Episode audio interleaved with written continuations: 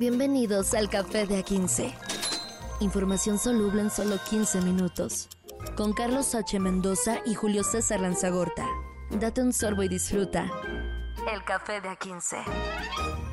Hola, ¿cómo están? Jueves 17 de agosto del año 2023. Espero que la estén pasando bien en este momento, porque comenzamos café de a 15, 15 minutos, un poquito más, un poquito menos de información soluble lista para sus orejitas, queridos podescuchas. Señor Carlos H. Mendoza, ¿cómo estás? Señores, feliz jueves, jueves 17 de agosto. Aquí estamos listos para encabronarnos juntos, pues ya no hay de otra, ¿no? Sí, hombre, esperemos que se eh, encabrónense ahorita después, no sé, vayan a ver Blue Bill, que tiene buenas calificaciones y todo eso, pero mientras vamos a encabronarnos juntos, que también se vale. Es que esto sí estuvo muy pendejo, la neta, muy pasado de lanza y creo que es la primera vez que realmente eh, se muestra el verdadero ser interno del Ejecutivo Nacional. El Café de A15, Café Negro. Está Es un tema de grupo de autoayuda que tenemos que hacer de pronto los, los mexicanos porque creo que después de lo que pasó, después de ver el video, Sí, la sensación que quedamos es que cada día en México nos queda la sensación de que estamos tocando fondo, ¿no? sí, todos los días, de cierta manera, de una u otra forma, así es. Nos queda una sensación de que estamos tocando fondo, pero después del de ayer, de ver cómo este joven fue obligado a matar a sus compañeros, no, conocemos y tal vez nunca conoceremos las circunstancias, pero después de eso dices, güey, pues ya tocamos fondo. ¿Y qué crees? Hijo de su. La indolencia del presidente. Yo, yo ya no digo que eso sí le va a hacer daño a López Obrador, porque hemos visto que, que lo de la liberación de Ovidio no pasó nada, lo de los sobres de su hermano no pasó nada, lo de la casa de su hijo no pasó nada, y cosas así que, que nada le pega al presidente porque tiene sus fans, porque juega a que la gente no esté bien informada, juega a lo que dice en sus conferencias. Pero lo de hoy, esperemos que mueva la aguja porque sí, es una indolencia del presidente cuando le preguntan al final de la conferencia del día de ayer de qué onda con Lagos de Moreno. Señor Jalisco, Lagos de Moreno. Y se hace el chistosito. A ver, ponlo para que la gente se encabrone también.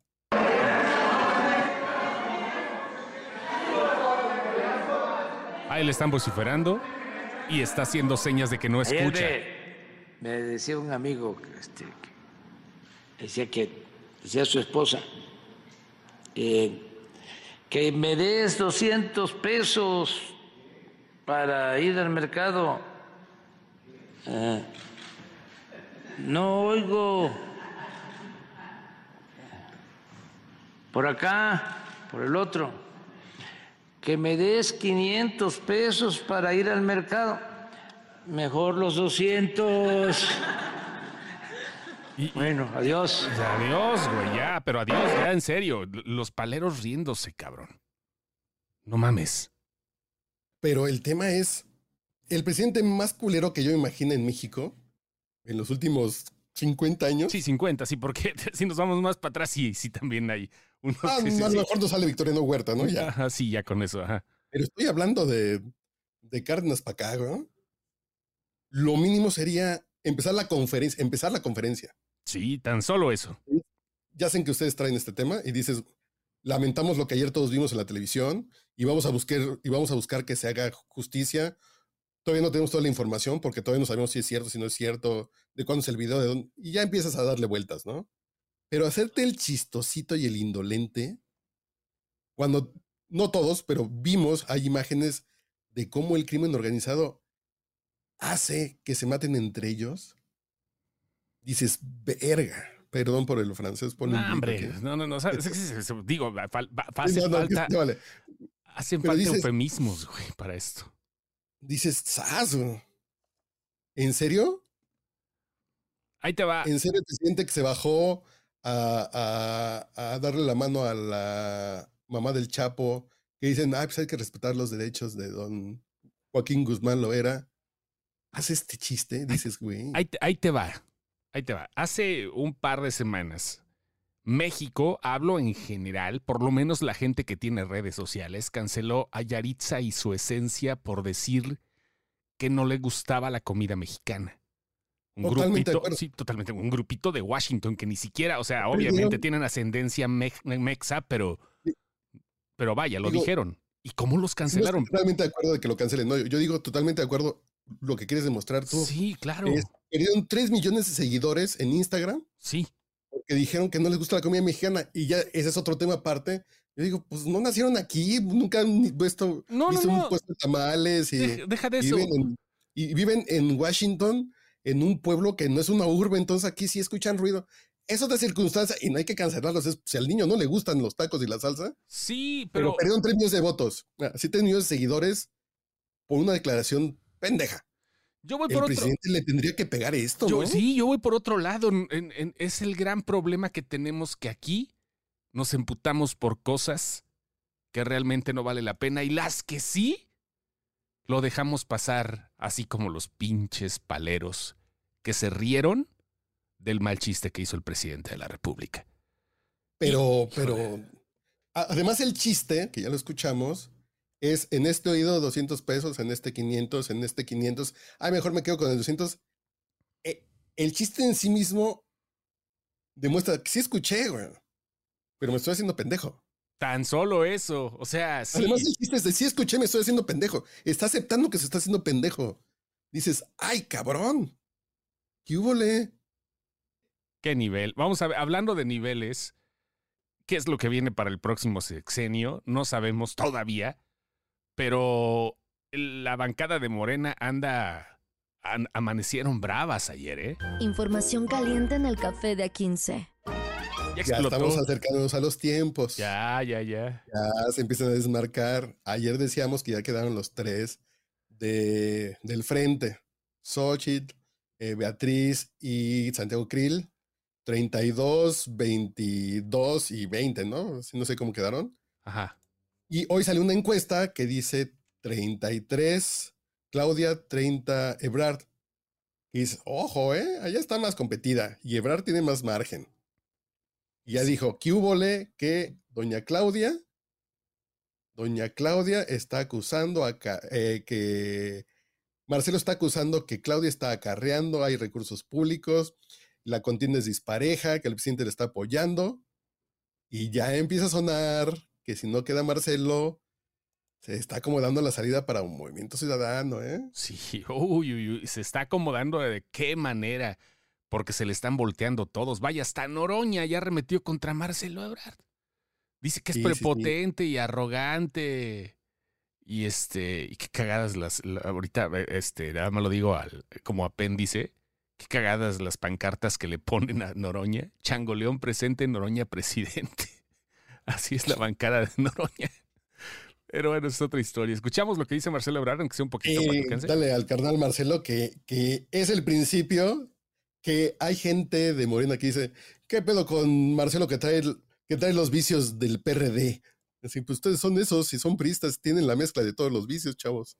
Así En que fin. molitos porque están hechos de un chingo de chiles. viendo que esto es verdad, esas encuestas, porque nunca habíamos visto tanto acarreo como el que estamos viviendo ahorita. No habíamos visto tanto paga de encuestas falsas. No había yo visto una campaña negra, incluso contra mi familia. Rosy, gracias por acompañarnos, como la que estamos viendo. Eh, les habla alguien con caracterizado por la sangre fría. Soy una persona muy que tiene templanza. No soy una persona de arrebatos. Lo que estamos viendo ahorita están usando masivamente a la Secretaría del Bienestar en todo el país.